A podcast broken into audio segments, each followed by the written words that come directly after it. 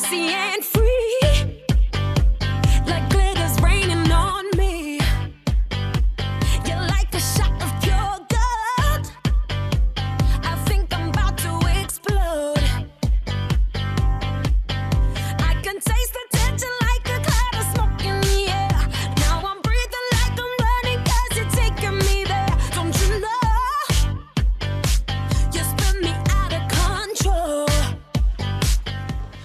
京时间十二点零七分，这里是正在直播的文艺大家谈，来自中央人民广播电台文艺之声。各位好，我是小东。各位好，我是小昭。小昭，我问你一个问题啊，就是你有没有过这种一种情况，这样一种情况，就是有些事儿你不知道该怎么去抉择，但是你就觉得没有花钱的不是，就是他们管这叫不花钱焦虑症，就觉得这事儿我可能拿不定，但是我可能花了这个钱，我心里就踏实了。这种事儿还用说吗这？女生都有是太吗？多比如了。看见一件衣服就犹豫不定，就两件都买下来是吗？当然，这是一个长期的这个女生这个钱呐、嗯哗哗哗流出去的这个细水长流，然后就发现把自己这个钱库给排空的一个渠道。还有什么？嗯减肥。你不去健身房办个几千块钱的卡，焦虑，啊你觉得自己是坚持不了的。然办了以后，你去吗？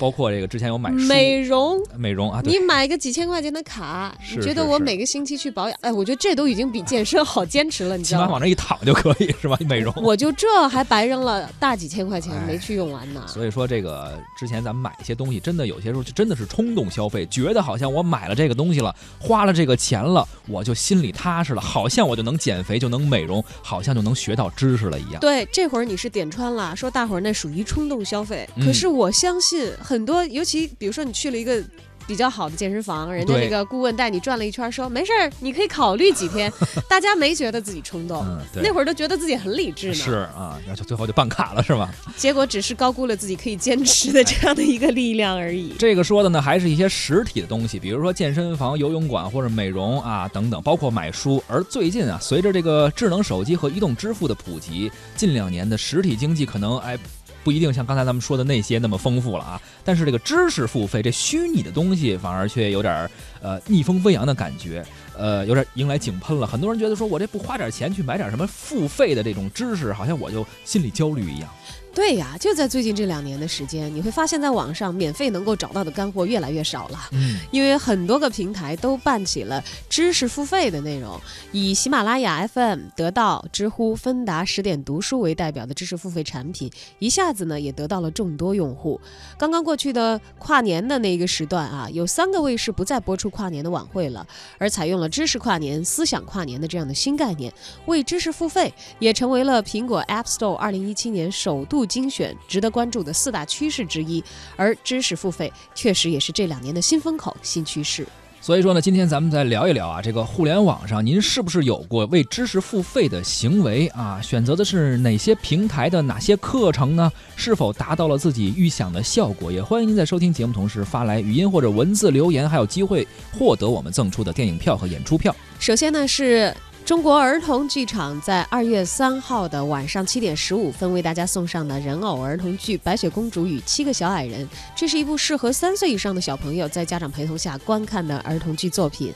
呃，《白雪公主与七个小矮人》啊，儿艺版展示一个浪漫奇幻的童话故事的同时呢，还会用小矮人和白雪公主的故事告诉大家团结力量大的道理。是，如果您想参与的话呢，可以发送姓名加电话加上白雪公主与七个小矮人到文艺之声的微信公众号。同时呢，我们还会请您看电影啊。一月二十一号周日十一点三十分，万达国际影城北京怀房店文艺之声观影团推出《奇迹男孩》的包场活动，发送姓名加电话加“奇迹男孩”到文艺之声的微信公众号就可以抢票报名了。to take a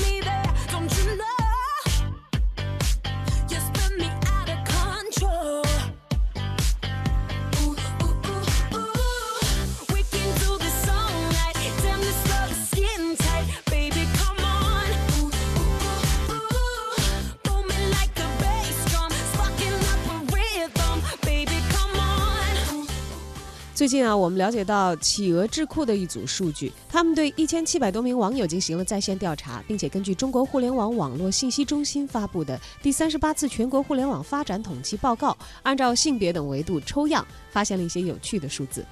呃，百分之五十五点三的网民呢是有过知识付费的行为的，一半以上了。满意度达到了百分之三十八。嗯，而为知识付费的首要驱动力呢是获得针对性的专业知识和见解，而提供这个回答的人占到了百分之七十四点二啊。嗯呃，其次呢是节省时间和精力成本，积累经验，提升自我，分别占到了百分之五十点八和百分之四十七点三。都基本上是一半儿的这个比例了啊，相相对来说这个数据还是比较高的。确实已经有越来越多的人愿意花上，比如说十几块钱，甚至说数百元不等的价格，呃，订阅一份定时更新的这个音频课程啊，然后每节的课程时长可能也不一样，但是就是为了能够填补每个人这个碎片化时间，呃的一些这种时间吧，去获得一些知识吧，啊，去学一些课程，而且这个涉及的课程内容是相当的广泛，从什么北大经济学课到文学、音乐等等，这授课者们呢，则被各个平台打造成了知识网红。他们通过在线课程、直播问答，还有社区等等产品形式啊，用文字、音频、视频等内容进行推广。用户呢通过付费获得内容的服务。下面呢，我们也请出了文艺大家谈的特约媒体观察员胡克飞，不知道他对于近年来兴起的知识付费的热潮又是怎么看的呢？我看有人说呢，二零一六年是知识付费的元年，啊，也有人说呢，去年二零一七年是知识付费的元年啊。今天呢，不太想跟大家去探讨到底哪年是元年啊，这个事儿没有任何价值啊。我想单纯的聊聊我个人对于知识付费的看法啊，和我对于知识付费未来的一些担忧啊，也希望能跟大家分享一下。那随着这个得到啊、知乎啊、芬达呀这种不同的模式的知识付费产品在市场上崭露头角呢，知识付费呢成为了一种发展的趋势啊，与之相关的内容创业呢也成为了风口。在这种分众化的时代呢，除了精准的广告和这种以打赏、会员、粉丝圈为代表的粉丝经济以及硬件市场，那内容付费呢是比广告更好的商业模式啊。你不管是知乎也好，还是喜马拉雅什么的。如今呢，都积累了不错的数据上的优势啊，每家都说自己覆盖了多少亿人呢，拥有多少个主播呀，啊，用户规模有多少啊，累计访问量用户有多少啊？你凭借着呃电子书啊、音频专栏啊、电子课付费这种内容呢，迅速积累了很多流量啊和财富。我其实特别纳闷儿，怎么会突然出现“知识付费”这个词儿呢？那是说我们曾经的知识都不付费吗？那我们古代年间的私塾是不是不给先生钱？还是说我们现在的九年义务教育都不交学费了？那还是说周末这些家长风里来雨里去带着孩子上的课外班都是希望工程的？不能吧？那知识付费一直存在呀，那把教育知识当做商品出售，从来不新鲜呢？那我仔细思考一下啊，我觉得我们现在讨论的这个知识付费，那是一种满足自我发展需求、购买信息和内容的一种互联网的经济模式。这里面我觉得有两个很重点的思路啊，核心的思路就是一个是自主学习，一个是主动付费啊，这个是比较新鲜的事儿。对于我们现在来说呢，很多我们从小接受的传统意义上的教育呢是逆人性的啊，是不学也得学的。那么你上中学的时候你没去，老师得追家里来找你要人，对吧？那如今的这个知识付费讲究的是我们自主学习，对吧？这个就很新鲜了。其次呢是主动付费啊，这个就更喜人一点了啊。那之前几年，大家都以谁能看到免费的电影啊，谁能找到种子呀，是吧？谁能下载到免费的音乐呀，谁能蹭到免费的东西啊为光荣。那逐渐的，慢慢大家开始注重这些知识背后的价值和知识输出者的劳动啊，并且用货币进行等价交换啊。我觉得这个确实是一次进步，这个对于版权意识上也是一种利好。但是呢，我觉得除了经济发展的以外的原因啊，我觉得知识付费兴起还有一些别的原因。由于呢，这个信息和互联网的发展啊，产生了人和人之间的很大的信息鸿沟啊，你在不同群体中呢，就出现了巨大的信息不对称，然后就带来了这种群体的焦虑感，激发了大家学习的这种冲动啊和欲望。那又随着技术的发展进步，这些知识内容的生产者和终端的消费者的距离在缩短。那比如说，你曾经要想听到某一个大学教授的课啊，你非得来到这个城市，找到这个学校，找到这个班级啊，才能听到。那如今呢，这老师自己弄一平台，巴拉巴拉一说，你在津巴布韦有网也能看见。最后呢，就是这个消费水平和能力啊，再加上这个互联网支付的加持啊，让人们觉得这个小额付费啊不是事儿了啊，随便花个十块二十块的啊，多的几十上百块的，大家一琢磨就是一顿饭的事儿，就让这个花钱变得特别容易啊。虽然你一个月下来，你发现工资也是没了，但是你在花的过程中就是很随意啊，这就是事实，是吧？最后的原因就是因为以手机为代表的移动互联网呢，让大家的碎片时间变得必须要打磨啊，必须要给它用掉，不然你就觉得好像这个这个事儿，你手机不拿在手上弄点什么，你就浑身难受，是吧？那与其你去打了个游戏了，不如你去学学点知识。有人觉得呢，好像这样也没有浪费时间。这些原因呢，我个人认为都构成了如今知识付费崛起的局面。就像胡可飞所说的啊，知识付费我也赞成，它并不是一个新鲜词儿，它可能是一个古老概念，在当下的一个全新的表述，没错儿。还结合了一些新的在互联网上享受知识和付费的一些场景而已。对，这个确实是原来你别说上私塾或者上学或者什么课外班需要花钱，你你就是买书或者说是包括你说健身，虽然不是知识付费，但是也是为了提升自己进行的一种付费，这个自古有之。对，像比如说私教给你提供的一些你的这个呃身体调整的一些意见啊，还有你的饮食的计划等等，这个算不算知识？其实也算是知识，对吧？只不过在当下，在今天这个网络时代的背景下，人们好像有一种对知识的焦虑和一种渴望，比以往更加强烈。在这个信息爆炸的时代，呃，可能刚才说了，说比如你在另外一个城市，你无法走到像北京去北大这种核心的教育资源比较密集的地方去获得知识，获得更多的信息。于是你觉得这个人好像就是，特别是已经手里有点钱了啊，已经有这个。工作和这个挣钱的能力的人，想再去回炉，再去学一些东西，否则就觉得内心好像空荡荡的。一边是碎片化的时间，一边是对知识的焦虑和渴求，各种知识付费产品的形态也就应运而生。有数据显示，二零一七年知识付费的市场大约有一百五十亿左右，而到二零二零年可以达到五百亿左右。有如此大的市场，其背后同样也存在着种种问题。我们再度请出文艺大家谈特约媒体观察员胡克飞。如今的知识付费也存在了一些问题。我观察了一下啊，尤其是现在目前市场上的一些所谓的知识付费产品，包括音频呐、视频直播呀、图文呐、一对一咨询呐、在线问答呀这种形态啊，首先并不是所有人花了钱都坚持听完了啊，买了一门课，有的是没功夫了，有的是被别的事儿占了呀，有的是发现这个课听两节后发现没有什么深度啊啊，这个一次性的知识付费就像买了张健身卡。啊，就去过两次，啊，所以呢，这个如何在内容上精耕细作啊，有持续的保持大家购买欲望的产品，其实是需要下功夫的，啊，其次呢，就是这个同质化的问题啊，你各大平台的很多产品的内容和形式上是比较相似的，甚至有些是高度相似的，恨不得有些的是一个人干的啊，你弄个回答问题的，我也弄个推广图书的，你讲个艺术，我宣传个文化，其实好多东西产品呢换汤不换药。啊，我觉得一个好的知识付费产品呢，绝对不是简单的把曾经免费的东西收费了，啊，而是把曾经很贵的东西拼命变便宜才有价值啊！要把很多当年传播知识的旧的这个外壳啊、模式啊打破，利用今天读者的啊，包括这个受众的不同年龄阶段的接受的习惯，重新包装、重新产品化，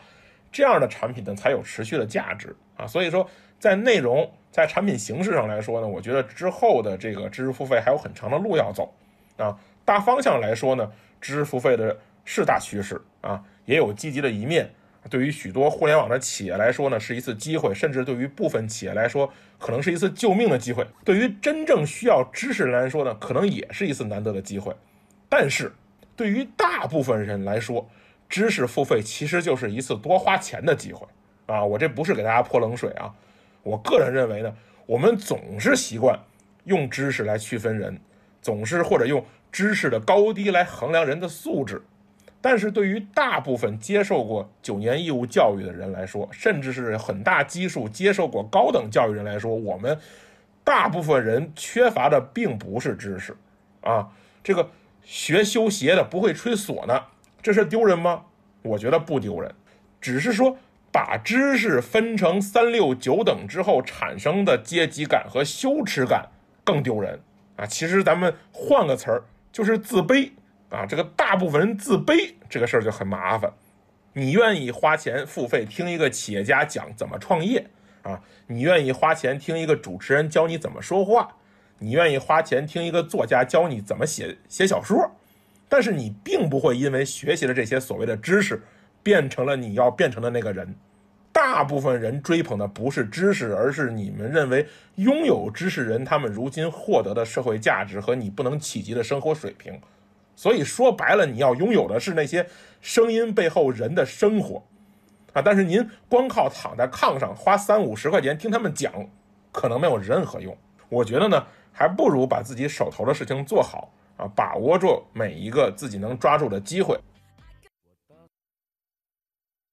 握住每一个你能够抓住的机会啊！这好像比在网上付上那么几十块钱，觉得我为知识付费了，我获得了更多的知识带来的心理安慰要更加有效一些。确实是，之前有过一个文章的统计，就说这个中国啊，每年读书的人的数量。总量的这个本数吧，只有日本人的百分之二十。这两年好像好一些了，但是呢，国人每天还是被什么朋友圈啊、微博呀、各类这些微信的公众号啊，包括 App 这种零碎的一些知识所包围，就很容易产生我们所谓说那种文化焦虑。对呀、因为总有别人知道你不知道的事儿嘛。是啊，一看，哎呀，我这个也不知道，那个也不知道，是吧？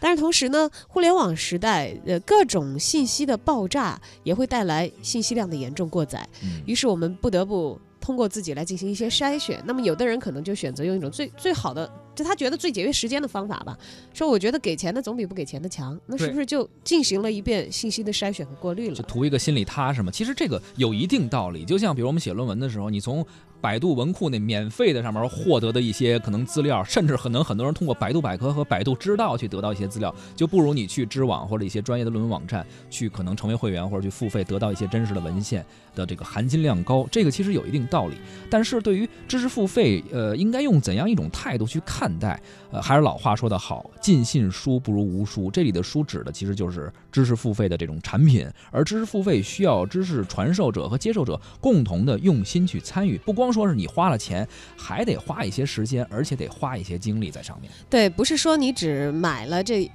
一段时间的课程，三十分钟的课啊，嗯或者三个小时的课，三十个小小时的课嗯，啊，你就得了，就跟我们这个办卡买书是一样的，你得看，就办了这个健身房的会员卡，你好像就拥有了魔鬼的身材一样。对，学习是一个终生的过程，而且我其实之前看到有一条消息挺触动的，你知道，嗯在这个。因为现在这个视频还有互联网的发展嘛，在美国的一流高校，像哈佛、耶鲁等等，他们都有一些教授是面向全球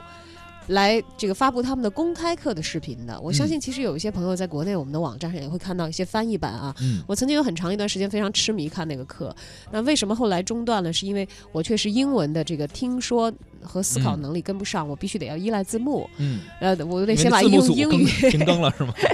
这一关得过了。有一个教授就是在接受这个采访的时候说，说明年我得要改变一下我的工作的计划。他说为什么？他说因为我开始在网上公开授课了。我以前只要给呃哈佛一个班的同学备课就行，面对对这么多的学生。是他但是明年我可能面对的是同时五百万在线的学生。对，这不一样了。我要更改一下我在视频课程上的这个教案，他要列他新的这个教育的计划。你说嗯如果这样的东西卖钱，那我肯定给，但是我看了以后我能吸收到多少，其实还分自己下多少功夫。确实是这个，真的每个人和每个人也不一样啊。就是之前有一个举例子，就据说得道中卖的最好的一门课是薛兆丰老师的北大经济学课。你听这个，无论是教授的名头，又是经济学啊，经济学，很多人确实薛教授。都被吸引了，然后呃有二十多万的用户去购买。但是你说，真正这二十多万用户购买这些人中，有多少人能够因为听到了，因为听到了薛老师的课，就改变了自己的命运，或者有多大的影响？其实可能也不一定啊。比较好的效果就是说，对经济学的一些基础知识啊和一些规律啊，有一些呃基本的了解，并且有一些自己的看法，对身边的一些经济现象可能有一点了解，这个就已经不错了。要知道，其实你仅靠碎片知识的堆砌是没有办法对一个事物或者是某一项专业形成系统化的认识的。是，更不要说你说为什么那么多的职业人，我们可以倚仗自己的职业在这个社会里头谋生存啊，嗯。挣得每个月的工资也好，或者赚更多的钱，那一定是长期的职业训练，让他所具备的技能区别于非专业的人，而且他背后有他一整个这个专业知识的体系作为支撑，在他技能不足的时候，我还可以啊，我知道往哪个方向去练级，哪个方向去提升我的点。这样才能够在这个社会上去有一个合理的估价，为别人提供自己相关专业的一些服务。对，所以其实大部分用户可能买完了这个知识付费的课程之后，大多数第一首先是心理上的一个安慰，这可能是有；再一个呢，其实我觉得呀，无论是听这个经济学也好，或者听艺术也好，作为一个普及，或者说作为自己茶余饭后睡觉之前的一个填补碎片的一个东西呃一个休息的时间，顺便可能获取一些这些有意思的事情吧，这个是可以的。真指望说靠学这个知识，成为你听课那个主讲老师那样的人，拥有他的人生，甚至变成他这样的人，绝对远远不是说你听他说就能够得到的。对，功夫在室外。当然，我们处于这个移动互联这样一个前所未有的大时代啊。嗯我们曾经听过一种说法，说，呃，人类有好多次移民。大航海时代开启了这个洲际之间，大家通过海运移民。嗯后来，这个随着交通工具还有工业革命的发展，就是人们在越来越多和更深度的交互。你说现在交通这么便利了，然后还有互联网达成的这个交互，让你觉得你跟你美国的朋友都除了时差没有太多其他的这个隔阂的情况下，其实有一个移民是人们从线下移民到了线上。对，那么各个行业，你不管是共享单车也好，还是你买东西也好，它是古老存在的。嗯，它没有线上部分的时候，它也存在。现在它移民到了线上，它仍然可能只是这个大的体系当中的一部分，只不过在现有的新的领域可以去开发而已。就是而且说白了就是花钱更容易了，直接是扫一下二维码，直接就买了这个对对对对对，它购买只不过是换了一个场景。原来好歹你说我想知识付费，想买本书，还得去趟书店，哎，就是太冷了，不去了。这现在特容易，就是你只要扫一下这二维码，直接你就把这课买了，而且不贵，一百九十九还能学一年。对，说不定也有贵的，搞不好哪天哈佛教授的课上线了，就给你卖到好几万块钱一套了。是的，我们看看这个网上一些听友和网友们的一些说法。有一位网友说，他知识付费，呃，一年中花了五千块钱，得到了几点教训，希望能跟大家分享一下啊。比如说，就是成长带来的焦虑，这是他第一个收获，就是因为渴望成功，渴望甚至是能够短时间之内成功，所以就想买这个课。为什么？因为他觉得能够看到这个主讲者的华丽逆袭，希望能像他一样。同样能够产生一个人生的逆袭，这是他得到第一点教育。第二就是他觉得可能这个人想学的太多了，冲动之下购买了很多课程，可是根本没时间去学习，很多课程不了了之。哎，这也是提醒大家，就是你要么就先专买一门，别一下买十门，好像同时全面发展可能不太我觉得。是这样，真的要知识要学习的话，你要获得自己的质变，它一定是一个长期艰难的过程啊！嗯不管你获得这些知识产品的渠道是线上的还是线下的，嗯，你首先要有营养，然后自己要成长，对，不要指望自己买的那些零食，呃，线上的那些知识零食能够填补你的大脑之后，让你变成一个强壮的人。是，他还提到了说，这不要被主主讲人的光环所吸引，有一些课呀，还是需要你自己去浮力深耕，自己去深入研究。最后就是要看好自己的时间，究竟自己有没有那么多的碎片时间？因为每天可能工作已经很忙了，这个一定要权衡好。我觉得在付钱之前，先认识你自己啊，看清需求，规划好自己这个付费为的是什么这件嗯事。